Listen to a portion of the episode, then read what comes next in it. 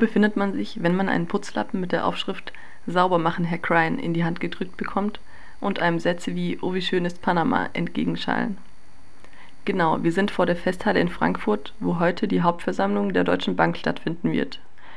Inzwischen sind die Skandale, in die die Bank verwickelt ist, so zahlreich, dass man gar nicht mehr weiß, wo man mit der Kritik anfangen soll. Zur Auswahl stehen unter anderem die Hilfen der Deutschen Bank zur Steuerhinterziehung durch Briefkastenfirmen in Steueroasen, zweifelhafte Hypothekengeschäfte in den USA, finanzielle Beziehungen zu Unternehmen, die gegen Menschenrechte verstoßen, beispielsweise Syngenta, Coca-Cola und Nestle, die Finanzierung von Landminen und Atomwaffenproduzenten und die Befeuerung des Klimawandels durch Investitionen in Kohleunternehmen.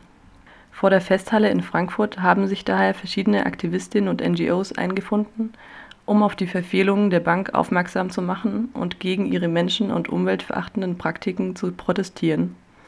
So auch der Dachverband der kritischen Aktionäre. Er möchte von innen etwas verändern und versucht, dafür möglichst viele Anteilseignerinnen der Bank zu gewinnen. Wir sprachen mit einem Vertreter des Verbandes, der vor der Versammlung Infobroschüren an die ankommenden Aktionäre verteilte.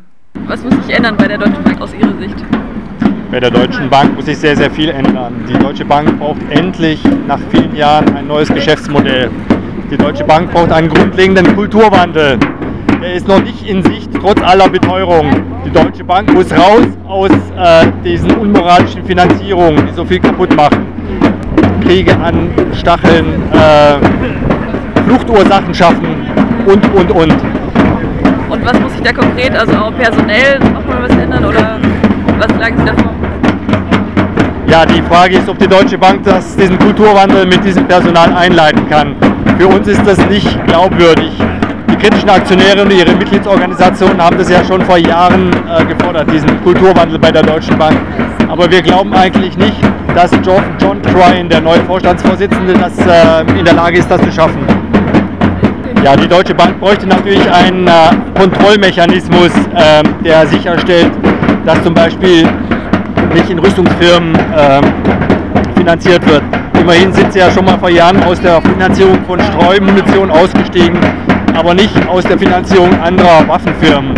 Das ist nur ein Beispiel. Und solange die Deutsche Bank keine Rüstungsrichtlinie für ihre Finanzierung erlässt, ist sie, glaube ich, noch weit davon weg. Danke.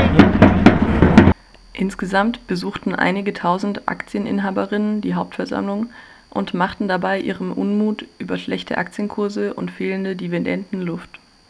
Ihr verloren gegangenes Vertrauen zeigte sich auch, als sie das neue Vergütungssystem für den Vorstand ablehnten. Die Abstimmung ist zwar rechtlich nicht bindend, hat aber eine deutliche Signalwirkung an den Vorstand. Sie sollen sich nicht bereichern, während alles andere den Bach runtergeht.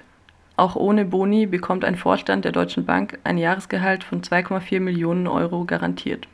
Auf der Hauptversammlung präsentierte der Vorstandsvorsitzende John Crine außerdem die Bilanz des vergangenen Jahres, in dem die Deutsche Bank ein Minus von 6,8 Milliarden Euro eingefahren hat. Weitere 5,4 Milliarden Euro muss die Bank für noch ausstehende Rechtsstreitigkeiten zurücklegen. Die Deutsche Bank will in den kommenden Jahren daher schrumpfen, das heißt konkret Filialen schließen und in Deutschland ca. 4000 Stellen abbauen das wird die Bank vielleicht aus den roten Zahlen bringen, aber ob diese Strategie auch den vielbeschworenen Kulturwandel herbeiführen wird, ist fraglich.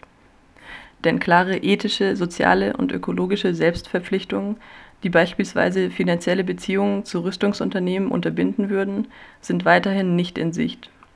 Die fehlende Moral der Deutschen Bank kritisiert auch eine Aktivistin, mit der wir vor der Festhalle sprachen. Aus welchem Grund Sie sind denn heute hierher gekommen, um zu protestieren? Also ich bin katholische Ordensfrau, Dominikanerin und äh, ich schaue mit, mit dem Blick Gottes auf diese Welt und ich sehe, so wie Gott sich diese Welt gedacht hat, ist sie überhaupt nicht. Die Menschen sind in einen Wirtschaftsstrom des Kapitalismus hineingeraten, der die Welt zerstört.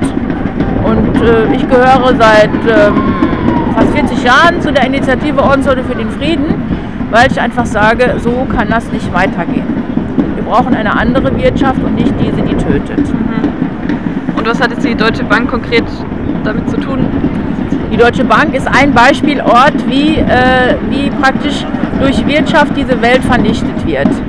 Also dass die, die Profitgier steht als oberstes, dass man immer mehr und mehr äh, verdient, sag ich mal. und äh, wie man sich Ideen macht, wie man äh, die, die schon nichts haben, weiter ausbeuten kann.